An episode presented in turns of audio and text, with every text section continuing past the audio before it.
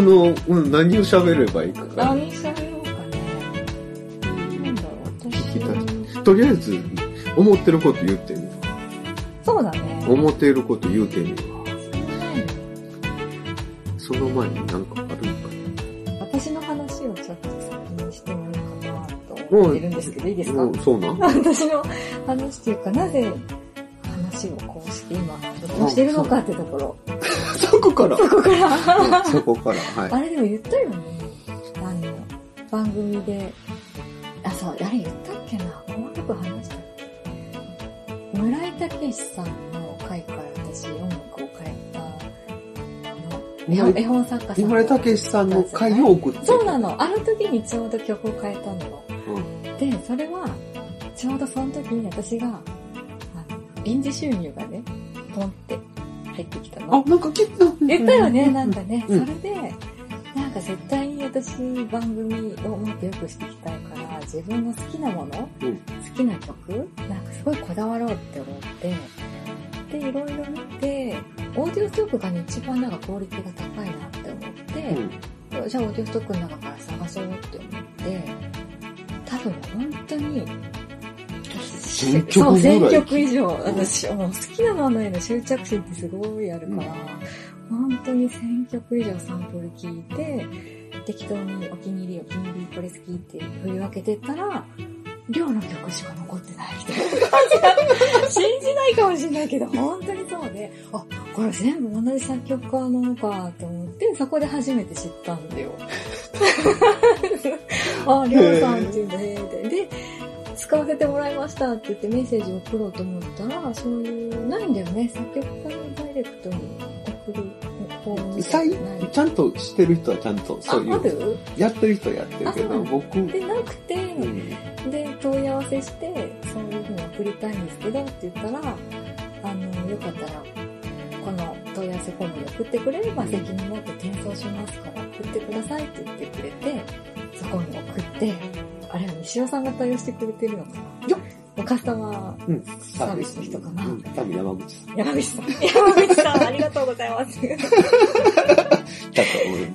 私が両にツイートもフォローしてたのもあって、気づいてくれて、鈴木さんですよねって言って、連絡くれたのがきっかけで、今ここにいるという。で、オーディオストックの録音？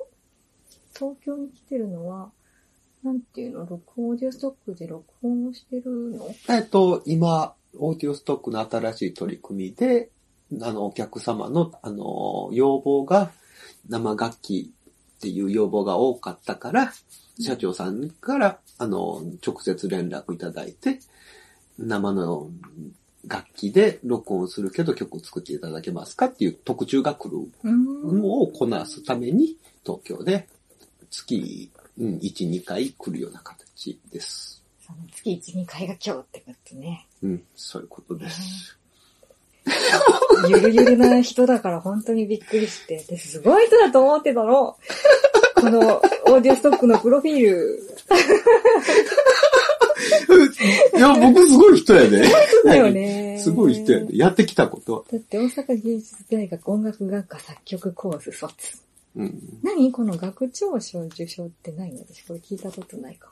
えっと、言ったら100人中2位やったって言われる。でも、実質1位やったんやけど、うん毎年作曲の人から出してて、うんなんか、申し訳ないか今年は違う学科から出したかったからごめんねって最後言われへー、すごいね。なんか、うん、なんか、そん、そんな賞。ごめんね賞。ごめんね賞。うんいただブラきました。ジル、サンパウロ2年、イギリス、リーズン2年、アメリカ、フィラデルフィア1年。カーネギーホールでやってたの？で、弾くチャンスとかへね。ーこの、テアトル・ムニシパウって、ブラジルで一番でかいところとかで演奏したりもあったのもあったようー。ん一応、大きく書いてね。ね常にそこで弾いてたよ、みたいな。モリうんモリでね、うんというわけで、持ってねえし。持ってねまあ、も本当だもん。本当のことを、なんか尊敬されるかなっていう書き方をしてる。だから今回はインタビュー依頼したら嫌だっていうもんだから、裏会話で配信しようとこれも。これも配信するの？これ、うん、これ配信しようかな、このまんま。編集もせず。怖い。怖い怖い。あ、そう。うんそうなんだ。裏会話っていうこともあって、なんだろう、敬語もろくに使わず、雑談で、雑談すぎる。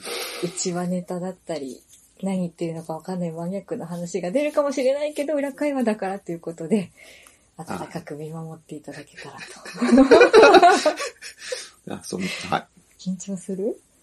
い。いや、あの、うん、ストーリーの持っていき方がどうやんねやろって今、あどう？あのね、今回全く考えてない。いつもさ、みんな、ええ皆さんのどんな風に引き出しておこうかなとかね、うん考えてね、やってるんだけどね引。き出そうよ。今回何も考えてない。でも、思ってたのは、ちょっと待って、お茶飲んでいい？うんうんはい。うん。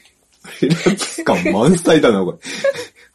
あの、なんかブラジルのお話をね、きうんあんまり聞いたことないなと思ってて、ブラジルに行ってた時うん。の話？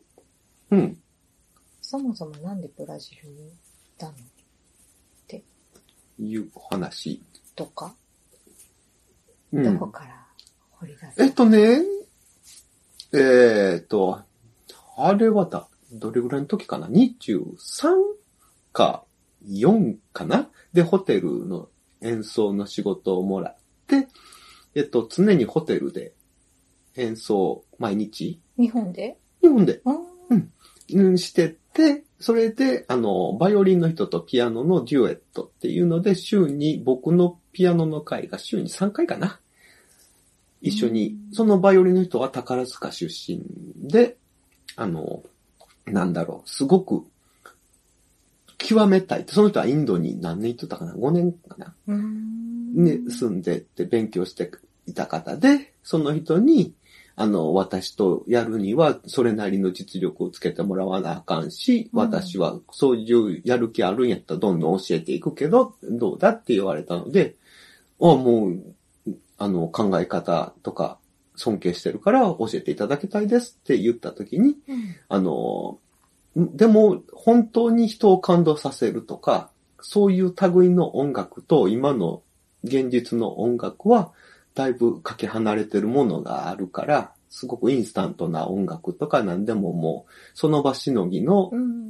簡略化された、もうその美とかのやつではないものが最近は評価される時代で、その本物ってのを探し続けるのは、かなりしんどい道になるかもしらんけど、うんどっちのせ方を進んでいきたいかって聞かれたから、僕はその苦しくても、本当の音楽とか本当のあの芸術っていうのを知っていく方向性で考えていきたいですっていう。おで、そこから2年ほど一緒に演奏しながら、いろいろこうはどうこうだと教えていただいてて、うん。僕のその音楽的な部分から、うん、いろんな部分まで、いろんなことを教わったうん。人がいて、うんその人にブラジル音楽のボサノバっていうのはホテルで普通に演奏するんだけど、ブラジルの音楽ってどう弾けばいいんでしょうかね？っていう話をしたら、うん。え、ブラジル行ったらわかるんじゃない？わかりますかね？うん。ほんじゃ行ってきますわ。うん。っ。て言った3ヶ月、行ってきますわ、言った3ヶ月後にもう行ってた。っ そうなんだ。ていうので、ブラジルに行ってきた。うん。で、その人に2年間一緒に演奏してて、僕のその、本当の人を感動させる音楽って何かってのを突き詰めるレッスンみたいな感じのやつやってて、うん。それはブレあの、リズムの渦を作るというやつうん。を、またそこもまたちょっと説明長くなるから、うんそこを後でちょっと。言いたいねんけど。で、その人と演奏してたからブラジルで最初にいた時にブラジル人のパーカッションの人とかうんドラマーに惚れられて、えーすっごいリズムしてるよねっ。めってちゃええやん、みたいな。そうそうそうそうそう。で、一緒のバンド活動してくれへんかって言ってすっごい人気があって、うん。で、ブラジルはもともとピアノの文化ではないから、ピアノを弾けるっていうだけでステータスであって、へーブラジル人のリズムを解釈してる日本人がおるって言って。なので、早速、その向こうでピアノの、あの、僕はポルトガル語ゼロやったけど、あの、ピアノの先生をやってくれへんかってオファーをもらうんって、あの、言ったやん。なんか学校に行った、その、うんその日にもうなんか写真見せられて、うん先生のとこ指さされて、お前、お前。お前が先生のそうみたいな。お前が先生やれ、みたいな。うん。で、その日、あー一日目から先生に指定されて。で、うん。でもさ、それってブラジル行って最初、どこ行ったの？どこ行っから？どこからブラジル最初どこ行ったか知ってる？動物園行った？なんで？だからまずブラジル来たら動物園でしょうと思って。とりあえず、なんかわからんけど動物園に行ったよ。うんどうだった？象が色が違う。そうなの？うん。青色じゃなくてあの土え、色。待って、そもそも青色なのそう。あ、グレーっていうか？うん、グレーなイ？メージやけど土色なんやな。えーっていう勉強してきて。へえ。それはそれは。そうししょうん最初の日は動物園から始まって、そんな観光ばっかりし、最初ら辺は観光してたけど、そんな観光ばっかりしてられへんから、1年間もって最初から決めてたから、で、それで、いろいろと何か、こう、掴んで帰りたいなって時に、うん、あ、ジャズの学校があるわって、それでうん人に教わって、一回ちょっと行ってみるわっていう感じで行ってきた。で、言ったらそのまま先生になっちゃった。そのまま先生になって、なんかド、パーカッションの人とドラマに 人気が出て、ライブ1週間に4回ぐらい。ラライブ1週間に4回やってるってかなり忙しい人。ねうん。で、生徒30人おったから、うん。もう、うん、忙しかった。う、ねえ、うんポルトガル語どうしたの？えっ、と、空き時間っていうのがあって、僕、最初ら辺生徒も少なかったから、その空き時間の時に、その辺の生徒のやつとか、先生とか休憩中のやつら見かけて、全部常に話しかけ、やってそう。常に誰が、ああ、だはじめまして、みたいな感じで、うん僕、普通に、うん、全員と仲良かった。えー、仲良さそう。適当やった。うんで、みんなおごってくれるしね。そうなの？文化なの、じゃなくて量が好き。うんなんか尊敬して、音楽のセンスは尊敬してもらえてたみたいで、へーこいつはよう分かっとるって言って、へー怒ったら怒ったるわとか言って、もう出したことない。えー、すごいね。え、住むのはどこに住んでたの？最初は日本人街で1ヶ月1万円のとこに住んでたけど、あの、給料が良かったから、月7万か、ぐらいの、まだ安全って言われるところに引っ越したっうんていうのが、うん、それがブラジルの話ですわ。でも2年長いね。え？え、2年って長いね。それなりに。あっちもやったあ、よ。あー。ライブして、楽しみ方が半端ないからね。なの？あのね、多分向こうの道路を歩くとするでしょ？うん。だったら、浅見とかだったら、もう何分か後には何かの犯罪に巻き込まれてるような国なので、あー。うん。本当の日本人ってすぐバレるような人がね。う、んあのね、うん家の、家から5分出たところでね、あの映画とかで見る特殊部隊の銃を持った50人の警官がビルを囲んでるところを横目に見ながら出社したことあるか？ない。ないよ。そう、なんか、レッツゴーみたいな感じでビルの中にさ、銃 突っ込んでいくとかのが、とほんまの自分、徒歩5分、住んでるところ徒歩5分のとこで突っ込んどったよ。そんなことが起こってるような国うんとかで日曜日の、あの、サンダルとかで買い物に行くでしょ、うん。で、ちょっといつもより気分転換と思って一筋ずれたところで歩い、うん。なんか同型しようと思って歩くでしょ、うん。ほんじゃ、あの向こうの一つの風和って言って道なんだけど、うん。曲がり角までの区間がめちゃくちゃ長いのよ。1区画っていうかな。うん。が距離が日本の多分3倍ぐらいあるんかな。もうかなりのやつで、それでいつもと違う道行こうとして行くでしょ、うん。で、かなり歩いた後に行き止まりやったんよ。うん。で、黒人さんら向こうへ5人立っとったんよ怖い怖い怖い。死んだと。僕は、あ、こうやって人間死ぬんやと思って。まあもう完全に僕、あそこでゲームオーバーを感じて、日曜、ち 行き止まりで。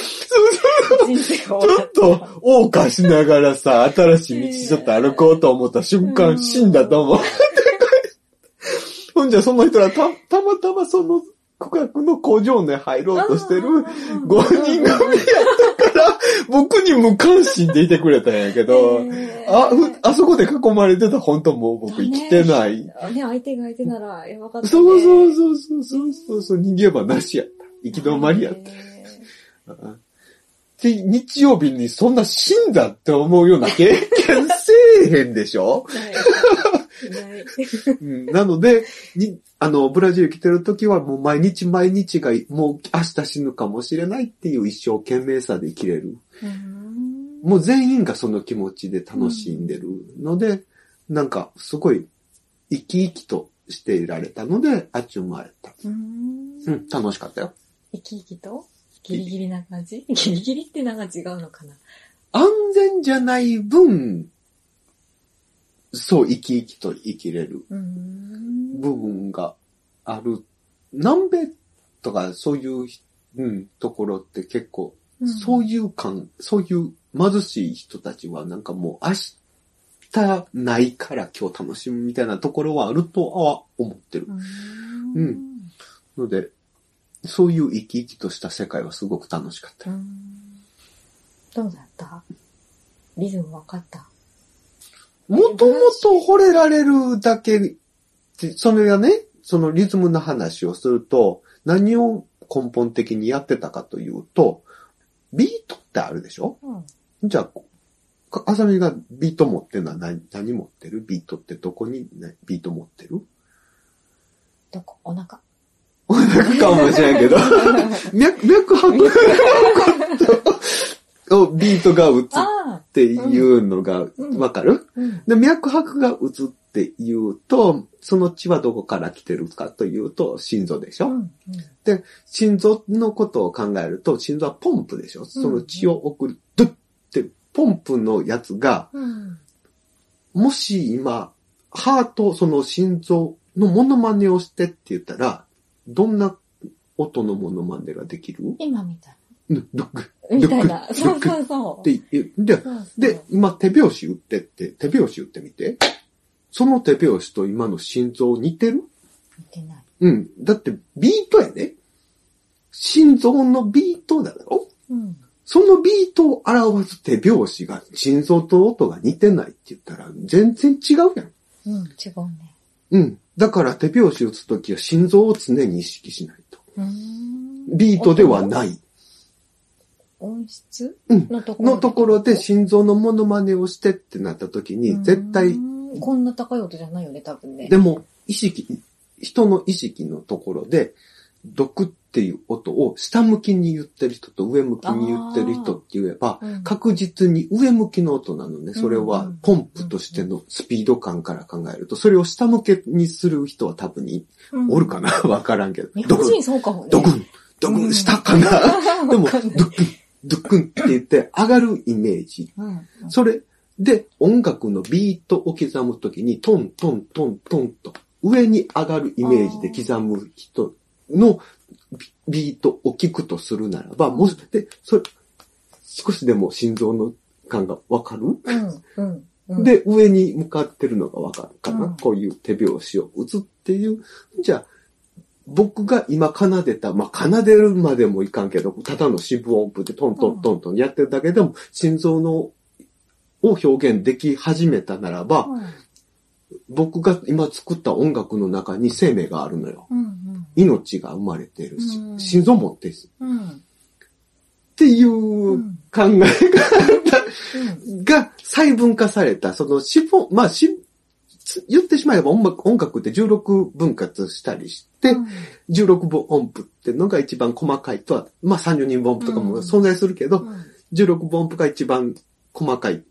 けど、今の言い方をしたら僕は細分化をするなら四分音符で1個っていう言い方のやつをやってるんだけど、今言い方で。これが心臓の音になってると。うん。じゃあ一拍に心臓を表現できたら、うん。その音楽に命を吹き込むことができると。うん。で、次に、あの、しその四分音符が4つ繋がって一小節といううん。音楽の業界では一小節という、ま、ひとまとめのことは4つなのがわかる。うん。あの、もしドラムのレッスンを受けに行くとするでしょ、うんじゃあ先生が最初に教えてくれるリズムっていうのはバスドラムでドンうん。で、スネアという高めの音でパン、ドン、パン、ドン、パン、ドン、パン、ドン、パン。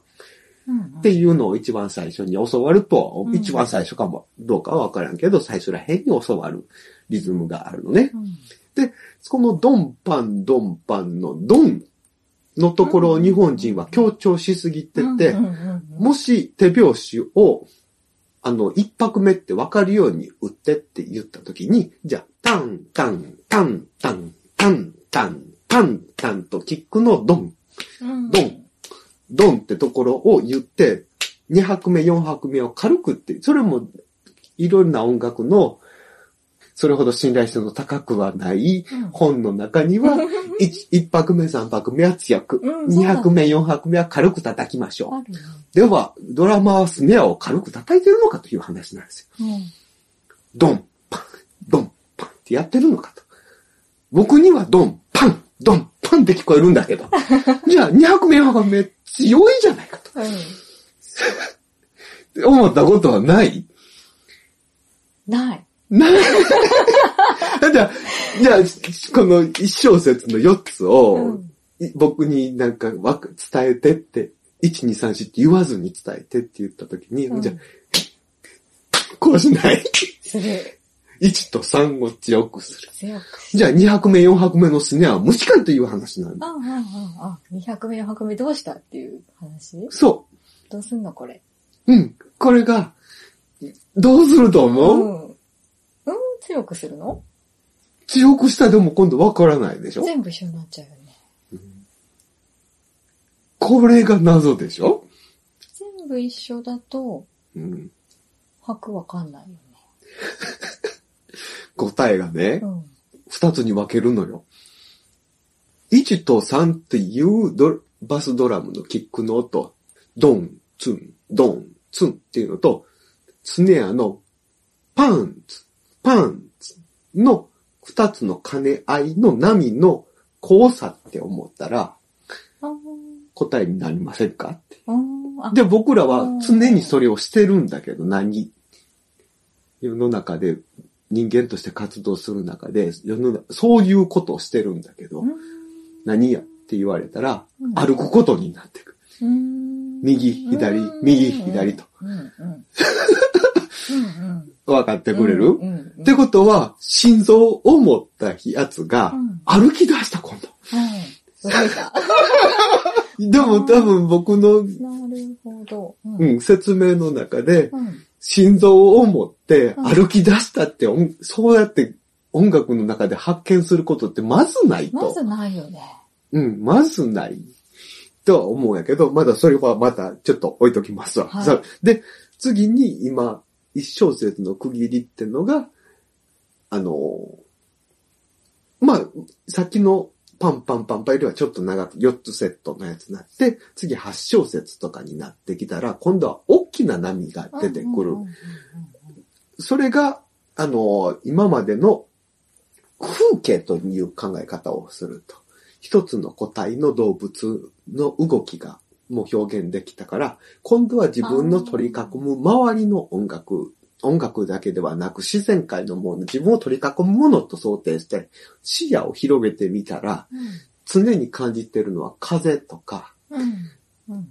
で、常に、僕らが今都会とかに住んでしまうと、どうしても不自然なものが目についてしまうけれども、自然界において見れるものってのは、角がないって言われるものが多く、まあ、その、細分化させたら、あの、氷の結晶とかまで見ると、とか、あの、蜂の巣とかまで見ると、直線っていうのがちょ、うん出てくるんやけど、自然界においてほぼ直線のものって目に見える限りではほぼない。気温がまっすぐや立ってるって言って直線ではない。うん。この直線でないものを直線の木をか、か存在、あの、存在するとするならば、うん。まっすぐの木が、本当のまっすぐの木が存在すると、するならば、うん。気持ち悪くないかっていう話。うん。うん。作られたか。作られた感の、それが、あの、建築物の自然界との調和をうん。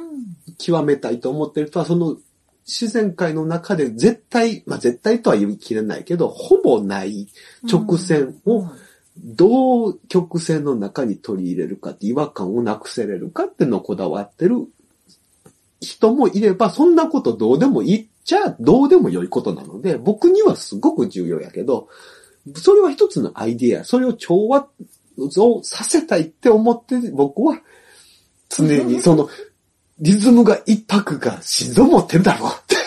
歩き出しただろうとか、そんなこと言ってた考えのやつはもうそこに固執してるから。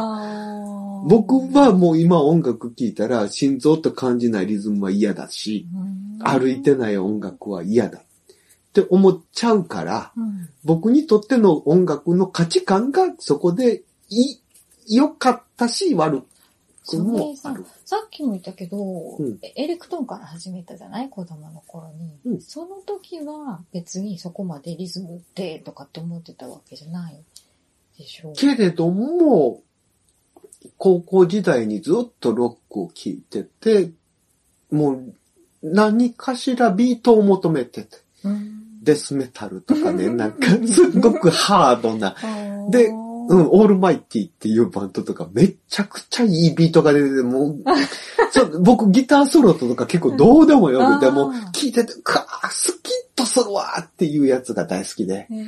で、結局、大好きやったバンドのアルバムとか、き今聞き直すと、やっぱりいいビート出てたりするから、うん、なんかこだわってたのかもしれない。で、そそのさっきの話の流れで、うん。お風呂の中でうん。手を動かしたらどないなことになるかという話で、うん。湯船に使って手を動かすと、そう、みたいあの、クジラとかドルフィン、イルカの尻尾の動きを想定して、ドルフィンのやつの尻尾がわかりやな。すいかな。うん。の真似をしてって、水の中で真似をしてって言ったら、誰でも多分、こうこうこうこうって言って、すっごく推進力のある。で、あの、水泳選手っていいバタ足みたいな感じのイメージってすっごくやって、やりやすい。うん。それを音楽に変えてって言われた瞬間、できない人が多い。うん。空気をそれをやればいいという。うん。空気を押したらいいっていう。うん。音で？そうそうそうそうそうそうそう。そう。最初は体感し、音では体、あの、音は見えないから、体感できないから、体の動きでこう、うん。弾く楽器を演奏するピアノを抑えるならば、そういうドルフィンの動きを意識した動きにしていってあげると、で、そのドルフィンの動きをイメージができると太極拳なんてすぐにあれ、なんかもう、うん水の中で泳いでるでしょ。みたいなんだよね。空気が水うんって言われてみた太極拳すっごく美しいでしょ。ねあのスローモーションであれを、なんていうかな、なすっごくナチュラルな動きをしてくるっていう。うん。で、そうなってくるとダンスも良さが分かってくる。ナチュラルかとか。ただ僕の判断基準です。これはね。ね。なので、僕にはそう聞こえるし、それが判断基準やと思い込んでる部分はあるけれども、うん。で、自分が正しい思ってないと、こんなんね、うん。職業もつなげそうだよね。うん、自分が間違ってるとは思ってはやっておかれへんから、うん。僕の価値観では、で、判断はできて、で、コンクールで優勝する人は僕の価値観通りに選ばれてくれるから、うん。あ、僕の判断でこの人、あの審査員たちは選んでるよねって思ってて、まあ価値観、自分の価値観は疑ったことはないけど、人に押し付けるのはできないなとは思ってて。うん。これは僕の価値観。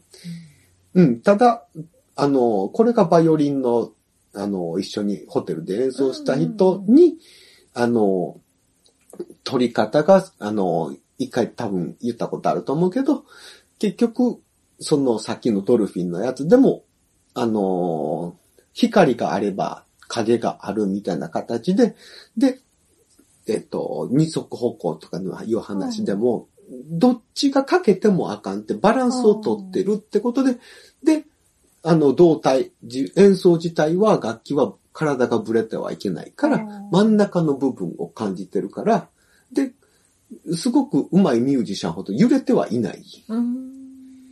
うん。なので僕言ったら、今度は心臓を持ってって言ったら、もうミュージシャンとしては揺れまくってるイメージになっちゃうんだけど、結局、あの影と光のように二つが織り交ざってる力。で、うん。さっきのモノマネをしてくれっていうやつも、二つのち力、自分が押すという力の水の抵抗っていう逆の力で、うん。二つの作用で常にこうバランスを取り合ってるから、動いてないんだ。そう、真ん中におったら動いてないのよ。うんだから、上手いミュージシャンほど動いてないのよ。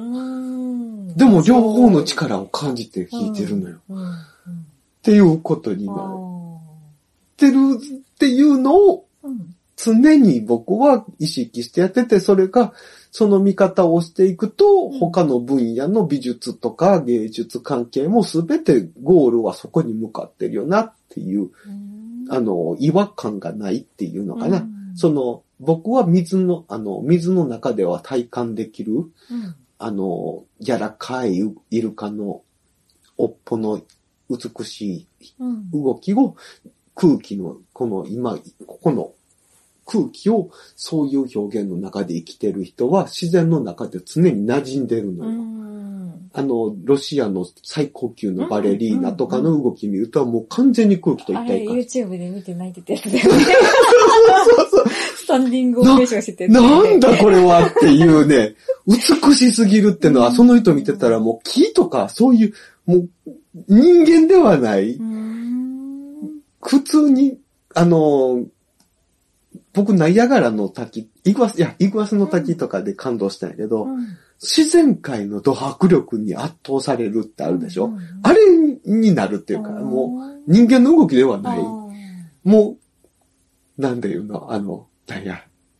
え、すごい人。千人。千 もう千人。千人。もう千人。うんうんどんなレッスンしてんだろうね。そんなレッスンするのかな？生まれもラジオ世界とかないと、その言われては、僕多分人に教えることはできるかもしれないけど、系うん。やっぱり元からもそういう感覚をも、今僕が言ったこと、なんとなくは理解、うん、なんとなくはわかるよ。うん、できると思うんやけど、それを実行に移し、形に自分の表現する楽器、僕ピアノを使ってたから、うん。その楽器でそれを表現、音がそうなるっていう、いう域に活かせないといけないってなったら、もう達人レベルの実だよね。それが技巧練習ってものなんだろうなっていうのはすごく思うんだよね。それをするために習得する技術なんだろうなっていうのは思っていて。うん。うんなの、で、僕が今まで勉強してきた美しい。僕はそ、それを美学と呼んでて、うん。僕が感じる美しいというものがそこに集約されてる。うん。馴染んでる。うん、僕の、その、美しいっていう、反、あの、美しいっていう形容詞お、あの、美味しいとかうん。形容詞ってすっごく個人的で、うん。あの、なんやろう、個人的な意見を人に押し付けないでみたいな、あるでしょ、うん。あの、ブサイクやかっこいいとか、すっごく形容詞っていうのは、すごく勝手で、うん個人的なもので僕が美しいっていう言い方をしたら、それは個人的なあれでしょ？みたいな。そうだね。そうそうそうそう。いやう、んそうなんだけど、僕の考え方うで、震災、他の美術とか、あの、いろいろなものを見ても僕の判断力かなり当たってるから、じゃあやっぱりみんなどんな美術とかも芸術の人たちってみんな多分馴染ませたい系の、いかに自然かみたいな基準で見てるってこと、その違和感違和と感か。うん。そのな、常に馴染んでる。うんでもただ、馴染ませないっていう技術もあるから、馴染んでないから面白いという言い違和方。感が逆にっていう。